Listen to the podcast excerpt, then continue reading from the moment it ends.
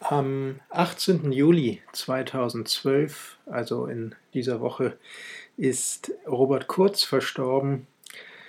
Aus gegebenen Anlass senden wir jetzt in der Radiobücherkiste ein Interview, was mit Robert Kurz 2006 geführt wurde. Im Internet kann man es finden. Es ist offenbar in Wien passiert und äh, wir bringen jetzt die dort als Video zu findenden Auszüge jeweils äh, unterbrochen mit kleinen Hinweisen auf die äh, Themen, die da in den einzelnen Blöcken behandelt werden. Robert Kurz, für diejenigen, die ihn äh, nicht kennen und nicht gekannt haben, ist bekannt geworden Ende der 80er Jahre, Anfang der 90er Jahre als äh, Mitbegründer oder auch hauptsächlicher Vertreter einer ganz bestimmten Lesart der Marxischen Theorie, nämlich äh, die Interpretation der Kritik der politischen Ökonomie, wie Marx sie im 19. Jahrhundert entwickelt hat, aus der Perspektive der dann sogenannten Wertkritik. Ganz zentraler Begriff dafür ist das, was uns auch heute weltpolitisch beschäftigt, nämlich der Begriff der Krise. Es ist die Grundannahme der Wertkritik bzw. der Krisentheorie, wie sie dann eben maßgeblich von Robert Kurz mitformuliert wurde, dass der Kapitalismus nicht hier und da mal einzelne Krisen durchläuft, sondern in sich krisenförmig strukturiert ist und insofern auch in sich schon ein barbarisches System darstellt, was zwangsläufig auf die Selbstzerstörung hinausläuft, beziehungsweise äh, eine Zerstörung des äh, Planeten und auch der Menschen in Kauf nimmt, um den Zwang des äh, Kapitals durchzusetzen gegen alles äh, Lebendige. Robert Kurz, Krisentheorie, Wertkritik, Werttheorie, das sind Stichworte, die Ende der 80er Jahre, Anfang der 90er Jahre für eine Neuorientierung gesorgt haben in der äh, kritischen Theorie. Vom Thema her ist es jetzt alles schon ein bisschen älter. Äh, entscheidende Ansätze finden sich natürlich in der kritischen Theorie. Man kann da sowohl Rosa Luxemburg nehmen als auch Lukács und äh, schließlich alles, was sich so im engeren Sinne als kritische Theorie dann herausgebildet hat, Adorno, Alfredsohn, Redel, Max Horkheimer, Pollock, aber ebenso auch Neumann und Marcuse wären zu nennen.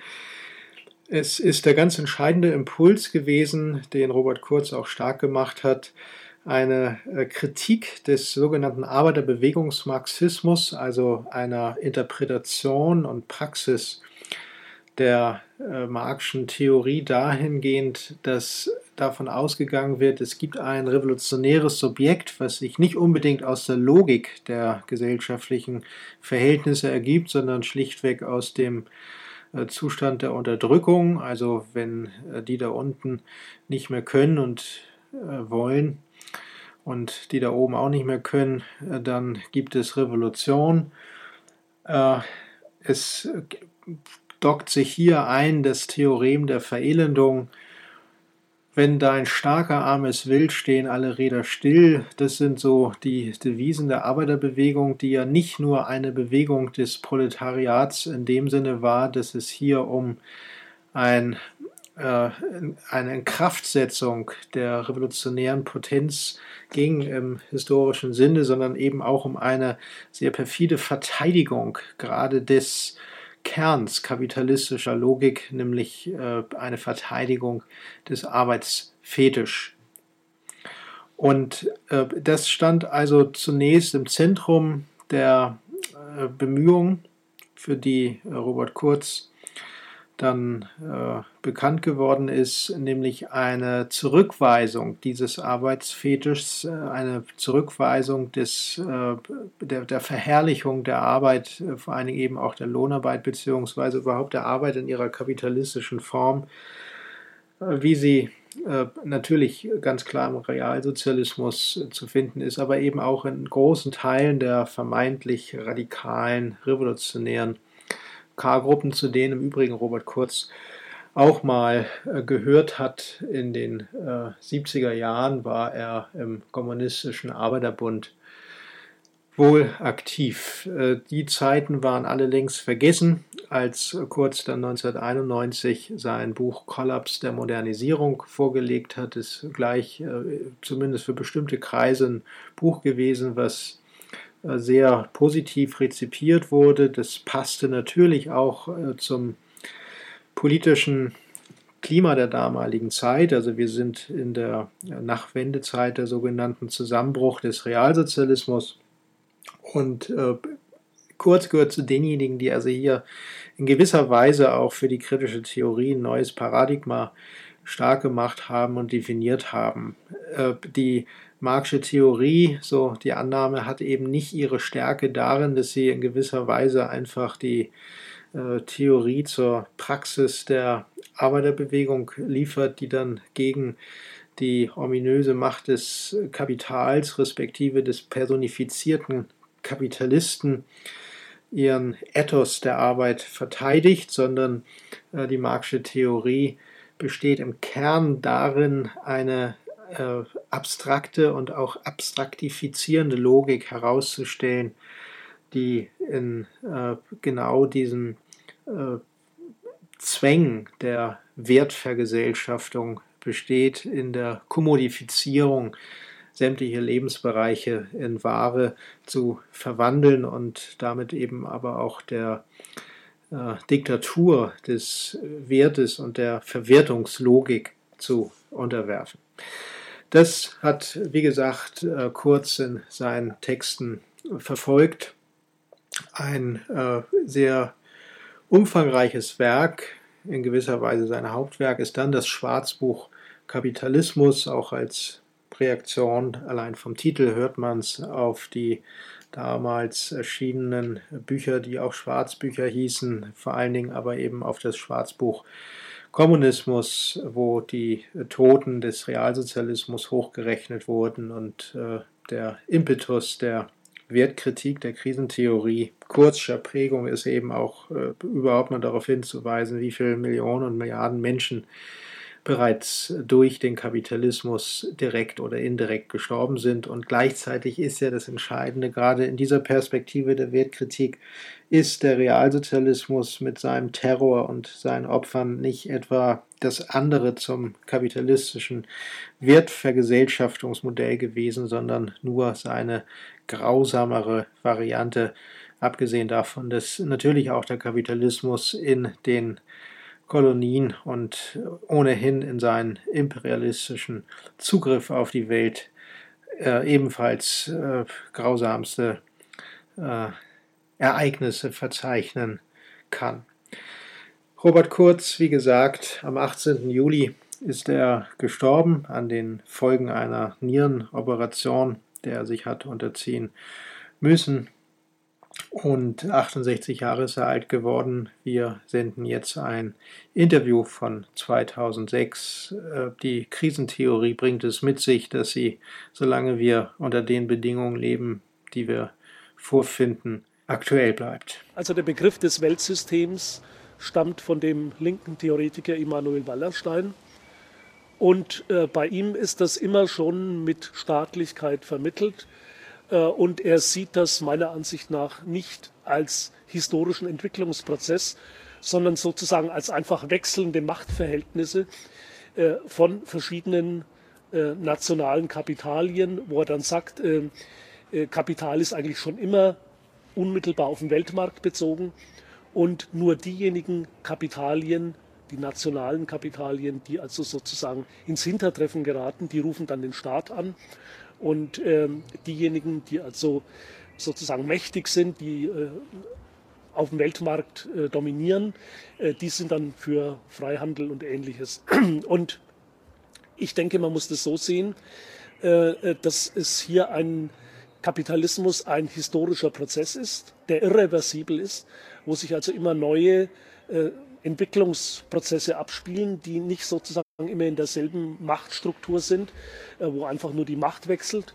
Äh, und da kann man durchaus von Wallerstein äh, übernehmen, dass also Kapitalismus sozusagen, als er noch nicht, wie Marx sagt, auf seinen eigenen Grundlagen prozessierte, nämlich mit Beginn der Industrialisierung, Ende des 18., Beginn des 19. Jahrhunderts, sondern als man erst sozusagen im, seit dem 17., 16., 17. Jahrhundert von Protokapitalismus sprechen konnte.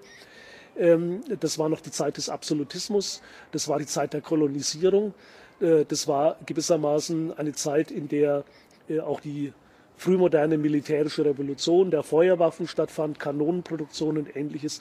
Da gab es sozusagen eine innere Kolonisierung, die Monetarisierung der Gesellschaft, die Herausbildung des Absolutismus, die Protoformen moderner Staatlichkeit und auf der anderen Seite die äußere Kolonisierung Amerika, Nord- und Südamerika. Und in diesem Prozess war es eben nicht so, äh, dass sozusagen aus nationalen Märkten heraus sich dann allmählich der Weltmarkt entwickelt hätte, sondern unmittelbar der Weltmarkt, der sich über die Kolonisierung hergestellt hat, äh, der hat unmittelbar auf die vorherige agrarische Produktion eingewirkt. Und das war noch nicht verbunden mit der modernen Nationalstaatlichkeit. Ähm, diese Protoformen von Kapitalismus äh, in denen man gewissermaßen schon von Anfang an von einem Weltsystem sprechen konnte, weil eben Märkte in unserem modernen Sinne sich direkt als Weltmarkt her hergestellt haben über die Kolonisierung.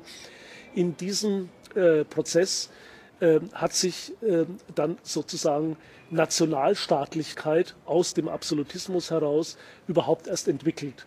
Und erst seit dem späten 18., frühen 19. Jahrhundert haben wir es zu tun, haben wir es zu tun äh, mit diesem Verhältnis von Nationalökonomie, Nationalstaat einerseits und Weltmarkt andererseits. Und da hat sich dann äh, in dieser Zeit der Industrialisierung die kapitalistische Reproduktion vor allem konzentriert auf die neu entstandenen Nationalökonomien. Und äh, zwischen ihnen, Weltmarkt war dann nur ein Vermittlungsschritt äh, zwischen diesen Nationalökonomien, hauptsächlich über Warenexport und Import. Und äh, daraus äh, hat sich dann eben eine, äh, eine Entwicklung vollzogen, die hin zu dem führt, was heute als Globalisierung bezeichnet wird. Teil 2 Globalisierung als allgemeine Krisenerscheinung. Weltmarkt aus diesen früheren Entwicklungen des, der Kolonisierung heraus äh, im Protokapitalismus, in den frühmodernen äh, Entwicklungsstadien ähm, hat sich dann eben als Vermittlung zwischen dann im 19. Jahrhundert konstituierten Nationalökonomien herausgebildet. Man kann in dem Sinn also immer schon von gewissermaßen von einem Weltsystem sprechen, aber Globalisierung ist sozusagen die Zersetzung dieses Weltsystems dann im 19. und, und frühen 20. Jahrhundert bis ungefähr zum Zweiten Weltkrieg, wo also Nationalökonomien dann eben den Weltmarkt gebildet haben, also zwischen Nationalökonomien, Warenexport und Import. Ähm, da hat sich äh, ein Prozess vollzogen nach dem Zweiten Weltkrieg, den man eigentlich erst äh, äh, als Hinführung zu dem, was heute Globalisierung ist, bezeichnen kann. Und äh, in diesem Prozess äh, ist eine Krise eingelagert, die äh, zunächst ähm, nach dem Zweiten Weltkrieg erstmal äh, von, von äh, Prosperität eigentlich vorbereitet worden ist.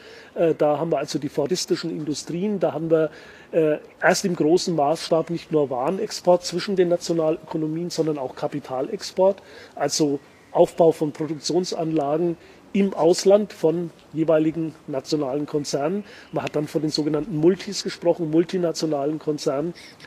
Und als diese dieser Kapitalexport, diese Prosperitätsphase nach dem Zweiten Weltkrieg abgelöst worden ist von der Krise der dritten industriellen Revolution, äh, von dem Problem, dass also aus dem Kapital die Arbeitssubstanz herausgenommen wird, dass strukturelle Massenarbeitslosigkeit entsteht, dass diese nationalökonomische Reproduktion allmählich zerfallen ist äh, unter anderem auch vermittelt mit Krise der Staatsfinanzen, Krise dieser nationalökonomischen und nationalstaatlichen Reproduktion des Kapitals. Da hat ein ganz neuer Prozess äh, stattgefunden, den man heute mit dem Label Globalisierung benennt.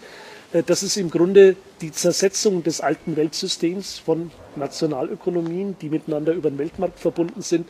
Das bedeutet eine unmittelbare Transnationalisierung des Kapitals.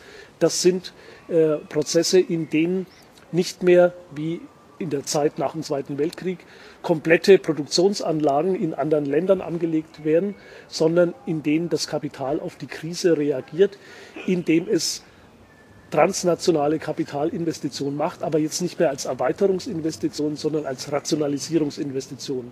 Das bedeutet, die Betriebswirtschaft wird zerlegt, die einzelnen betriebswirtschaftlichen Abteilungen werden ausgelagert. Outsourcing ist der schöne Begriff dafür. Äh, und dabei äh, wird also das globale Kostengefälle ausgenutzt. Man lässt eben zum Beispiel die Betriebsabrechnungen in Indien anfallen, wo dann eben entsprechend äh, die Software billig ist. Man lässt äh, Teile, Produktionskomponenten in China, in Osteuropa äh, produzieren, setzt sie dann irgendwo anders wieder zusammen. Äh, Steuern lässt man äh, in Irland oder sonst wo anfallen. Die Forschung wird auch ausgelagert. Und äh, dabei werden natürlich dann Schrumpfungsprozesse auch vollzogen. Das ist verbunden mit Betriebsstilllegungen, mit Massenentlassungen. Es ist also sozusagen Transnationalisierung über den nationalökonomischen Rahmen hinaus, wo gewissermaßen der Kapitalfluss, das Kapital äh, nicht mehr in einen nationalökonomischen Raum äh, eingebannt ist und von da aus dann vielleicht Kapitalexport macht, sondern wo das Kapital die Betriebswirtschaft unmittelbar zerlegt, transnational wird und damit auch der nationalökonomische Rahmen zerbricht. Man könnte sagen, das, was Marx noch den Staat als ideellen Gesamtkapitalisten bezeichnet hat, äh, das hört auf. Der Staat ist nicht mehr der ideelle Gesamtkapitalist eines nationalen Kapitalstocks, sondern äh, er ist in einer Situation, in der er durchzogen wird von transnationalen Kapitalströmen, auf die er keinen Einfluss mehr hat. Also diese nationalökonomische Reproduktion zerbricht. Das Kapital wird unmittelbar Weltkapital, aber damit stößt auch die kapitalistische Reproduktion in dieser nationalökonomischen Form an Grenzen und das gehört mit zu diesem Krisenprozess. Teil 3 Die neue Qualität des Finanzkapitals. Ich habe mich da bezogen auf den sozialdemokratischen, traditionell marxistischen Theoretiker Rudolf Hilferding. Der hat den Begriff des Finanzkapitals schon vor dem Ersten Weltkrieg kreiert. Er hat sich da bezogen auf die Entwicklung, die auch Marx schon angedeutet hat im späten 19. Jahrhundert, die Entwicklung des Aktienkapitals. Also nicht mehr sozusagen äh, Einzelunternehmen von Familienbetrieben oder von Einzelunternehmern geführt, sondern Vergesellschaftung des Kapitals selber über eben Aktiengesellschaften, ein damals neues Phänomen. Das hat vor allem begonnen mit den Eisenbahnaktiengesellschaften. Und dabei analysiert Hilferding, was da eigentlich passiert. Es tritt sozusagen die Kapitalfunktion auseinander. Äh, es wird quasi sozusagen eine Art Verdopplung äh, von Kapital äh, hergestellt, indem das einerseits Geldkapital ja, angelegt ist in Produktionsanlagen, in Maschinen, in Arbeitskraft und so weiter und äh, eigentlich damit festgelegt ist und sich erst wieder realisieren könnte durch den Verkauf der Waren auf dem Markt. Und gleichzeitig ist aber ist unabhängig davon der Eigentums- oder Finanztitel in Form der Aktie, des Anteilsscheins ähm, vorhanden und äh, das erscheint so, als wäre sozusagen das Kapital gar nicht, gar nicht real investiert, sondern es wäre nochmal doppelt vorhanden in sozusagen diesem Finanztitel, in diesem Eigentumstitel. Und äh, das bedeutet eben, es findet ein Handel statt auf den Aktienmärkten mit eben diesen Eigentumstiteln. Und das war aber in der Zeit von Hilferding und noch bis in die Zeit nach dem Zweiten Weltkrieg, wo sich das Aktienkapital erst richtig explosionsartig ausgedehnt hat, wo auch die großen Aktiengesellschaften äh, überhaupt erst äh, in, in breiterem Maßstab entstanden sind. Äh, das war noch verankert in der sogenannten Realakkumulation, in der realen Mehrwertschöpfung. Da ging es also darum, dass äh, gewissermaßen über dieses Aktienkapital äh, finanzkapitalistische Verschränkung von Produktionskapital und Geldkapital über die Banken, wo also die, das Bankensystem gleichzeitig reale Produktion mit kontrolliert hat, ähm, wo es dann ging um sozusagen die Aneignung und Verteilung des auf diese Weise produzierten Mehrwerts. Und nach dem Zweiten Weltkrieg in der Prosperitätsphase, da war das eben in Deutschland äh, vor allem äh, das, was man dann als Deutschland AG bezeichnet hat. Das hat sich schon im Nationalsozialismus teilweise äh, hergestellt, äh, nämlich, dass hier auch Gewerkschaften oder Vertreter der Lohnarbeit und der Staat eben mit verschränkt waren mit diesem Aktien- und Finanzkapital. Paradebeispiel Volkswagen, wo eben einerseits finanzkapitalistische Konzentration stattgefunden hat, gleichzeitig eben das Land Niedersachsen und der, der Bund, äh, der deutsche Bundesstaat äh, beteiligt äh, war und, und äh, zum Teil auch noch ist und eben die Gewerkschaften äh, hier mit über Mitbestimmung und ähnliche Sachen äh, in den Aufsichtsräten mitvertreten waren, wo also so eine Verschränkung stattgefunden hat, auch eine Verfilzung kann man fast sagen, äh, und äh, Betriebsratsfürsten zum Beispiel bei VW da immer mit das Sagen hatten. Das war alles noch in der Realakkumulation, in der realen Mehrwertschöpfung verankert. Und jetzt äh, in der Krise der dritten industriellen Revolution, im Prozess der, dieser Globalisierung, dieser Zerlegung von Betriebswirtschaft in transnationale Wertschöpfungsketten, zerbricht unter anderem auch diese Deutschland AG, löst sich die, die, die traditionelle Struktur des Finanzkapitals auf und es entsteht eine neue Krisenstruktur eines neuen Finanzkapitals, äh, das jetzt eben erstens mal nicht mehr national eingebunden ist und äh, zweitens eben nicht mehr auf realer Mehrwertschöpfung durch den Krisenprozess beruht. Und das bedeutet jetzt, das, was früher nur in den Krisen kurzzeitig sich hergestellt hat, nämlich Finanzblasen, dass also sozusagen nicht mehr äh, der reale Anteil am Mehrwert beim Eigentumstitel oder Finanztitel der Aktie entscheidend ist, äh, sondern die fiktive Preissteigerung äh, äh, der Aktien, wo also sozusagen Unternehmen gehandelt werden und über die Preissteigerung rein fiktiv ein zusätzlicher Wert erzeugt wird. Das ist heute zum strukturellen Zustand geworden in dieser Krise. Das bedeutet eben, es werden Unternehmen und Unternehmensteile gehandelt. Ich sage immer wie Schweinehälften. Ja. Es gibt sozusagen einen Unternehmensmarkt rein über diese Finanztitel und äh, es gibt eben diese berühmten Übernahmeschlachten, äh, diese, wo ein Konzern versucht, den anderen zu kaufen, um dann ihn zu tranchieren äh, in Einzelteile, die dann wiederum äh, zum höheren Preis, als das gekauft worden ist, auf den äh, äh, Finanzmärkten dann weiterverkauft werden. Also ein rein zirkulativer Prozess, wo nicht mehr aus realer Mehrwertschöpfung diese, dieser Gewinn kommt, sondern aus der Zirkulation von Finanztiteln, also Differenzgewinne auf einem so, sozusagen einem Unternehmensmarkt, wo also zum Beispiel eben äh, in der Automobilindustrie nicht mehr der Gewinn kommt aus der Produktion und dem Verkauf von Autos in erster Linie, da werden fast keine Gewinne mehr gemacht, sondern eben aus dem Kauf und Verkauf von Unternehmen und Unternehmensteilen selber. Das ist diese neue Krisenqualität des Finanzkapitals, die eben auch zu äußerst bizarren Erscheinungen führt. Teil 4 Fallstricke der Kritik. Also natürlich auf diesen Krisenprozess äh, wird reagiert, erst einmal nostalgisch. Man hat immer noch die äh, wunderbare Prosperitätsphase nach dem Zweiten Weltkrieg vor Augen. Man möchte am liebsten zurück ins Wirtschaftswunder, erträumt sich das. Das war ja auf der Basis dieser Realakkumulation, dieser realen Mehrwertschöpfung, der abstrakten Arbeit, wie Marx sagt, im großen Maßstab, wo also auch Vollbeschäftigung herrschte und äh, da gibt es eben äh, ideologische Reaktionen, die sozusagen den Krisenprozess oder die Krisenursache auf den Kopf stellen, indem also Ursache und Wirkung vertauscht wird. Man tut so, als wäre dieses neue krisenhafte Finanzkapital die Ursache für die Krise und will nicht sehen, äh, dass die Krise aus eben der dritten industriellen Revolution, aus der Krise der Arbeit selber kommt, weil eben diese Arbeitssubstanz in zu großem Maßstab herausgenommen wird, äh, eben äh, Entwertung von Arbeitskraft stattfindet, äh, strukturelle Massenarbeitslosigkeit und so weiter und das Kapital sich nicht mehr auf der Basis abstrakter Arbeit, was eigentlich sein Wesen ausmacht, reproduzieren kann. Das heißt aber auch, dass eben diese Verkehrung von Ursache und Wirkung genau dazu führt, dass dieses Finanzkapital und seine Träger zum Beispiel eben diese Private Equity Fonds oder äh, Hedgefonds, die diesen Unternehmensmarkt mittlerweile hauptsächlich betreiben äh, und da agieren, äh, dass die zum Beispiel von Müntefering in Deutschland als Heuschrecken bezeichnet worden sind und hier sozusagen als Böswilligkeit das erscheint, was in Wirklichkeit seine Ursache in der realen Krise der kapitalistischen Akkumulation der Arbeit selber hat. Und in der Tat ist das mit antisemitischen Konnotationen verbunden. Man könnte sogar selbst da, wo es nicht offen antisemitisch wird, von einem strukturellen Antisemitismus sprechen.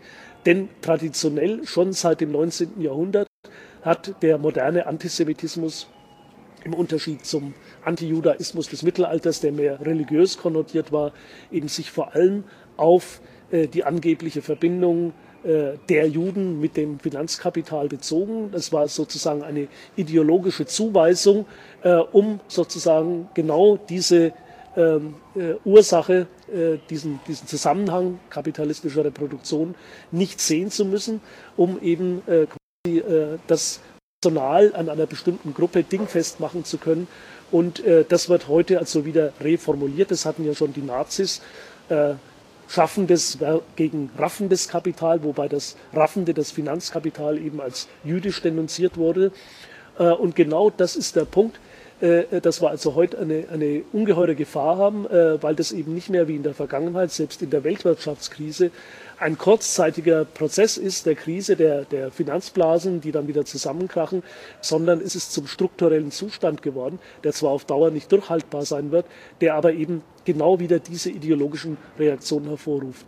Und der gesunde Menschenverstand sozusagen äh, des kapitalistischen Menschen, äh, Arbeitsmenschen, der möchte eben zurück in die Heimat der abstrakten Arbeit, der Prosperität, wo man seine Arbeit hatte, sein Einkommen hatte, sein, seinen äh, Warenkonsum befriedigen konnte und äh, macht jetzt sozusagen genau äh, wieder diesen, diese Zuordnung, äh, die äh, immer, wenn es auch nicht offen formuliert wird, immer dicht am Antisemitismus ist. Also diesen Zusammenhang, den muss man herstellen, denn ähm, selbst die Leute, die behaupten, dass sie keine Antisemiten werden, aber genauso argumentieren, die nehmen in Kauf und die wissen das ja seit Auschwitz, was das jedes Kind, dass es diesen Zusammenhang gibt, diese Zuordnung von Finanzkapital und, und äh, jüdisch, ähm, äh, die nehmen das in Kauf, ja, äh, dass eben, weil es die bequemste Lösung scheint, äh, auf die Krise zu reagieren, die nehmen das in Kauf, dass eben äh, diese Zuordnung auch unterschwellig wieder gemacht wird. Und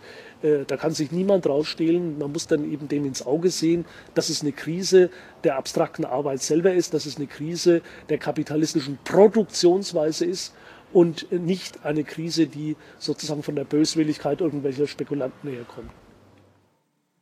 Teil 5 Geschlechtliche Abspaltung und Weltgesellschaft.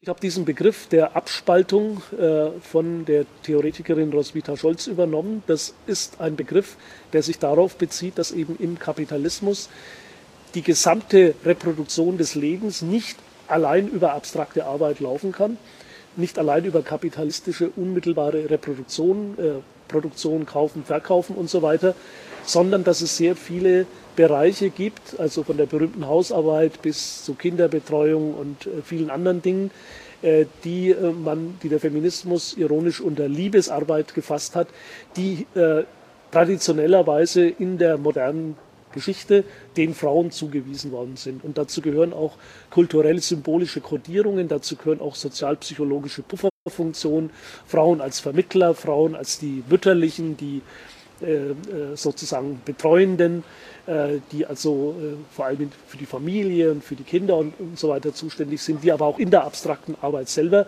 schon von jeher unterbezahlt, soweit sie hineingekommen sind, äh, eben auch äh, genau auch da als äh, sozusagen soziale Puffer, also äh, eben Instanzen, die äh, gewissermaßen Schmieröl sind für äh, die, die Härte, die da in, in, in diesen Prozessen stattfindet, auch die, die soziale Härte, die sozusagen weniger konkurrent angeblich sind und, und all diese Dinge mehr. Und in der Krise jetzt, in der Krise der dritten industriellen Revolution, passiert eben genau das, äh, dass erstens äh, vermeintliche, der vermeintliche Vormarsch des Feminismus, vermeint, die vermeintliche Gleichstellung der Frauen, die also nach dem Zweiten Weltkrieg ja auch im großen Maßstab in die abstrakte Arbeit reingekommen sind, ähm, äh, dass das schrittweise wieder zurückgenommen wird, dass ähm, eben zum Beispiel Frauen, die inzwischen bildungsmäßig mit den Männern gleichgezogen haben, die also genauso viel Frauen oder sogar mehr äh, höhere Bildungsabschlüsse haben, Universitätsabschlüsse haben, dass die vor allem in Bereiche reingekommen sind, die jetzt gerade abgebaut, abgeschmolzen werden, gerade in die Bereiche eben sozialer Dienste, äh, in Bereiche eben Gesundheitswesen und, und ähnliches, Bildungswesen, äh, die jetzt im Zuge der Krise, äh, zum Teil auch die staatlichen Sektoren, äh, jetzt äh, ja praktisch äh, abrasiert werden, die also geschrumpft werden. Und da werden also viele Qualifikationen von Frauen entwertet. Da kommen dann eben äh, stattdessen Billigkräfte oder es wird eben ganz dicht gemacht. Und das sind oft auch wieder Frauen, zum Beispiel zwangsverpflichtete, alleinerziehende Mütter, die dann halb oder unqualifiziert in diesen Bereichen tätig sein sollen. Äh, und deren Kinder wiederum, die werden dann von osteuropäischen Migrantinnen betreut, die noch billiger sind. Also wir haben hier so eine Pyramide von äh, eben sozialer Depravation, gerade von Frauen. Äh, das ist die empirische Seite sozusagen, aber es gibt auch noch eben eine ideologische oder kulturell symbolische. Es gibt in Deutschland zumindest, aber auch in anderen Ländern jetzt wieder einen Diskurs von neokonservativer Seite, dass gesagt wird, ja gut, in der Krise, das sind die weiblichen Tugenden gefragt.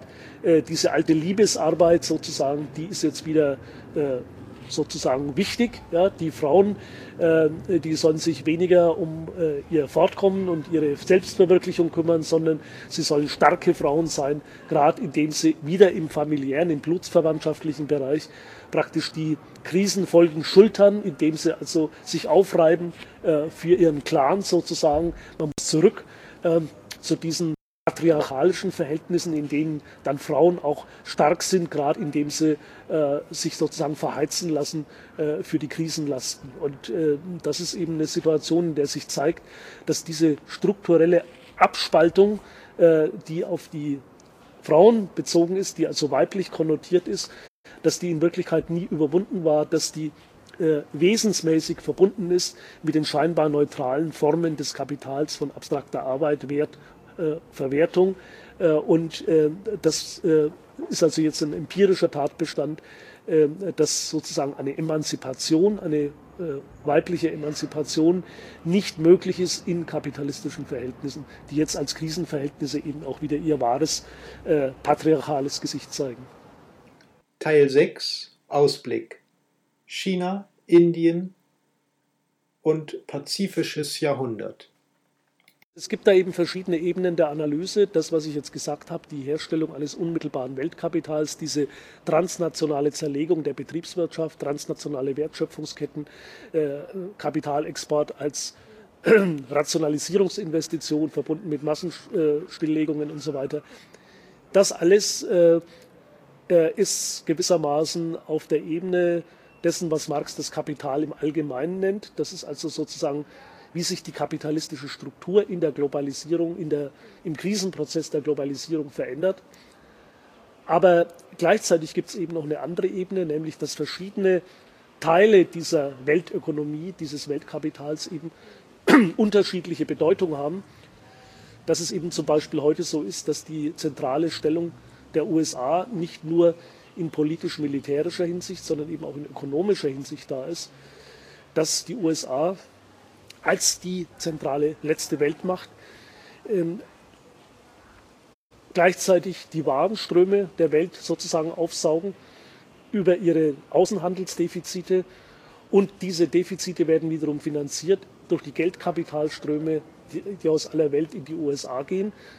Die beruhen darauf, dass die USA als diese letzte Weltmacht aufgrund ihrer konkurrenzlosen Militärmaschine gewissermaßen äh, ja, als ein sichere Hafen gelten, gerade auch fürs Geldkapital, dass zum Beispiel die Ölproduzenten einschließlich Chavez, das der scheinbar linke venezuelanische Staatschef, äh, der hier große antiimperialistische Töne spuckt, äh, der aber eben genau auch seine äh, Öleinnahmen, die jetzt gesteigert sind, gerade im Prozess der Globalisierung, in Dollar anlegt. Ja, diese Dollaranlegen, die finanzieren wiederum das Außendefizit der USA. Und da sind jetzt eben Länder wie China und Indien mit einbezogen, über transnationale Wertschöpfungsketten. Es ist eben nicht mehr so, dass China und Indien im klassischen Sinne der Entkolonisierung und der Zeit eben auch nach dem Zweiten Weltkrieg, als von Entwicklung gesprochen worden ist, nationalökonomischer Entwicklung, nachholender Modernisierung, das sind jetzt keine nationalökonomischen oder nationalstaatlichen Entwicklungsprojekte mehr, die das ganze Land erfassen, äh, sondern es handelt sich um Export- oder Sonderwirtschaftszonen ähm, oder eben bestimmte Bereiche. In Indien ist es vor allem eben diese Software und, und ähnliche Dinge, aber auch Call-Center, so Dienste, die äh, in, in, der Globalisierung eine Rolle spielen, wo zum Beispiel äh, was weiß ich, äh, Zahnarztrechnungen in den USA, die werden äh, von englischsprachigen Leuten in Indien aus getätigt.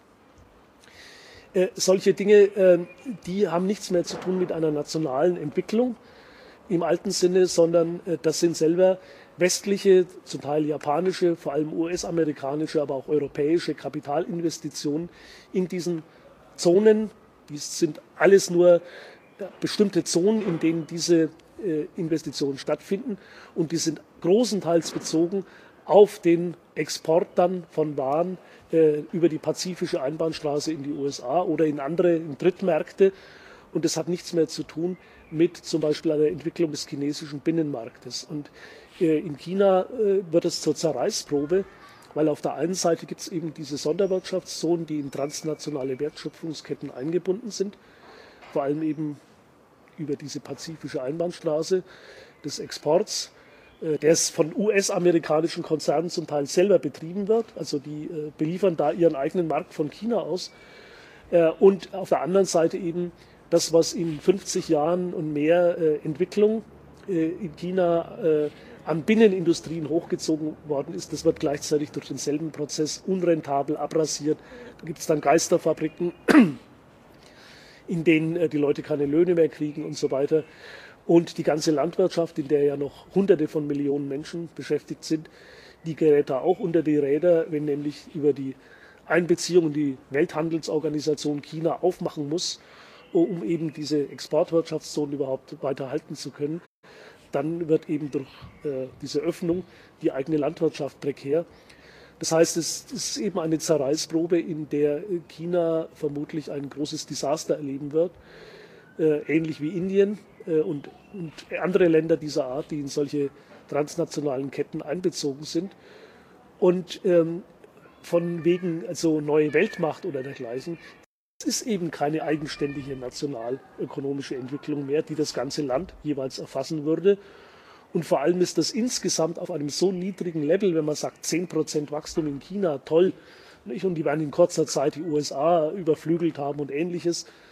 Vollkommen illusorisch, denn diese 10% Wachstum beziehen sich auf einen ganz niedrigen Ausgangspunkt. Man kann es also festmachen, etwa äh, am Inlandsprodukt pro Kopf. Das ist in den USA bei ungefähr 30.000 Dollar. Äh, und das liegt in China vielleicht momentan, ich kann es nicht genau sagen, ich glaube bei 1000 Dollar vielleicht.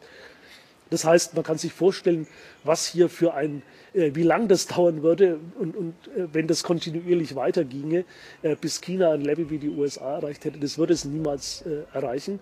Äh, und äh, das ist eben auch gespalten. Ne? Das ist also geteilt in diesen Teil, der mitgenommen wird in die Globalisierung und einen viel größeren Teil, der eben nicht mitgenommen wird und der unter die Räder kommt.